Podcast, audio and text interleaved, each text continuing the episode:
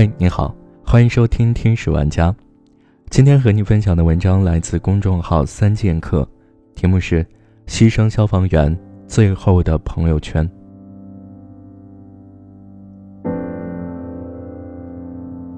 此刻，二零一九年四月二号，愚人节过完了，我们多希望消防员们别开玩笑了，快归队吧！谁忍心这样惨烈的牺牲？在扑灭四川凉山木里县利尔村的森林火灾时，三十名扑火队员不幸殉职，其中二十七人是凉山州森林消防支队的兄弟，一个八零后，二十四个九零后，两个零零后。突变的风向引发了森林燃爆，巨大的火球瞬间吞噬了他们。三月二十五号，在公众号的推送里，我看到了纪念一九九六年出生的牺牲消防兄弟刘磊。这才过去仅仅一周，消防员真是和平年代牺牲最多的职业。难忘的一天，跋山涉水走了将近十五个小时，全身都已经不是自己的了，但是沿途原始林区的风景。还是很美丽的，很多人应该一辈子都无法领略吧。这是牺牲的中队长张浩的朋友圈，他刚刚结婚不久，最近的每一个动态都是在任务途中。在他的朋友圈，我们也看到这样一条动态：刚刚在享受半个月一次的周末轮休，又有火情，兄弟们太想我了，带上我的扑火符，直接把车开到家门口来接我。这就是基层消防指战员的日常。他的朋友圈里除了任务，最多的就是穿过的军装。另一位牺牲的兄弟蒋飞飞，最后的朋友圈同样是奔赴火场的画面。何为逆行者？这大概是最动人的诠释。蒋飞飞的朋友圈这样写道：“再出发，求安慰啊！”并在自己的朋友圈底下留言：“前三天刚打了两场，回来衣服泡起，还没洗呢，又通知走了。”朋友圈里求安慰的蒋菲菲不会想到，在他和二十九名兄弟牺牲后不久，就有人在网络上吃人血馒头讲怪话。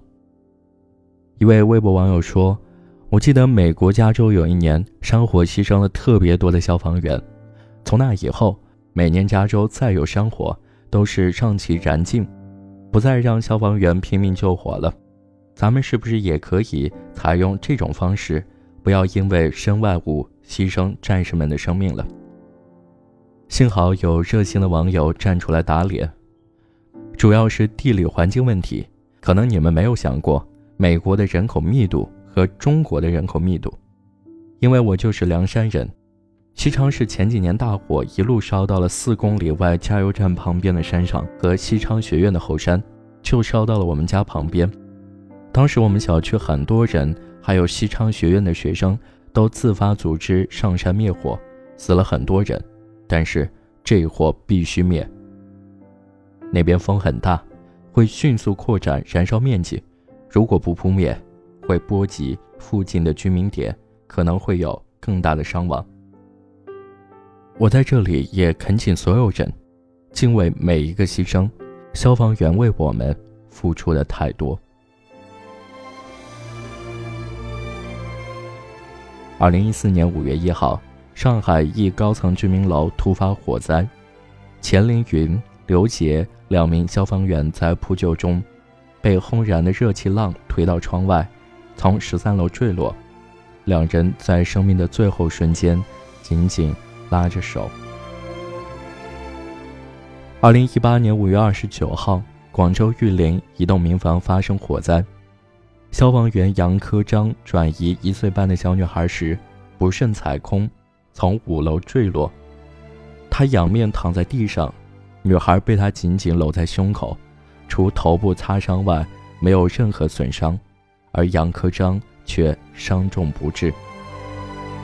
二零一八年二月十号。三年前，天津滨海爆炸事故救援中，牺牲消防员庞提的父母和他们新出生的龙凤胎拍摄了一张全家福。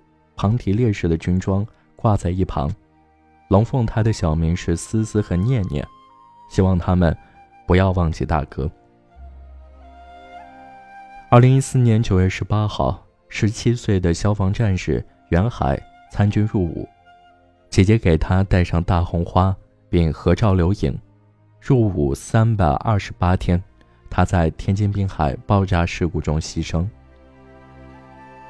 二零一五年八月十五号，滨海爆炸中牺牲消防员宁宇的母亲，在儿子的床前长跪不起，想闻一闻儿子留下的气息。宁宇牺牲时年仅十九岁。二零一四年七月十一号。二十七岁的徐元超在水坝救险中牺牲，他的最后一张照片是穿着军装吃饭的侧影。一对夫妇驾驶拖拉机被洪水围困，消防员营救时被水打得上下沉浮，被困夫妇大声哭喊：“不要过来了！”可他们依旧奋勇向前，成功救下这对夫妇。辽宁一户住在九楼的住户，煤气管燃烧起火，为防止火焰引燃厨房，消防员拎起煤气罐向户外转移。因楼层高，煤气罐温度高，他们不得不多次换人前行。何为逆行者？这大概是最动人的诠释。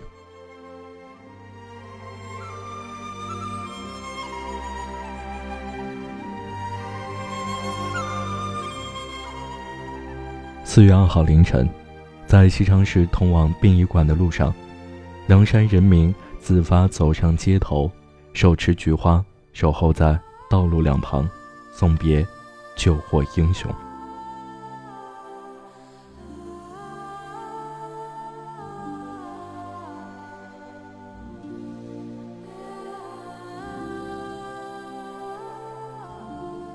好了，这就是今天的节目。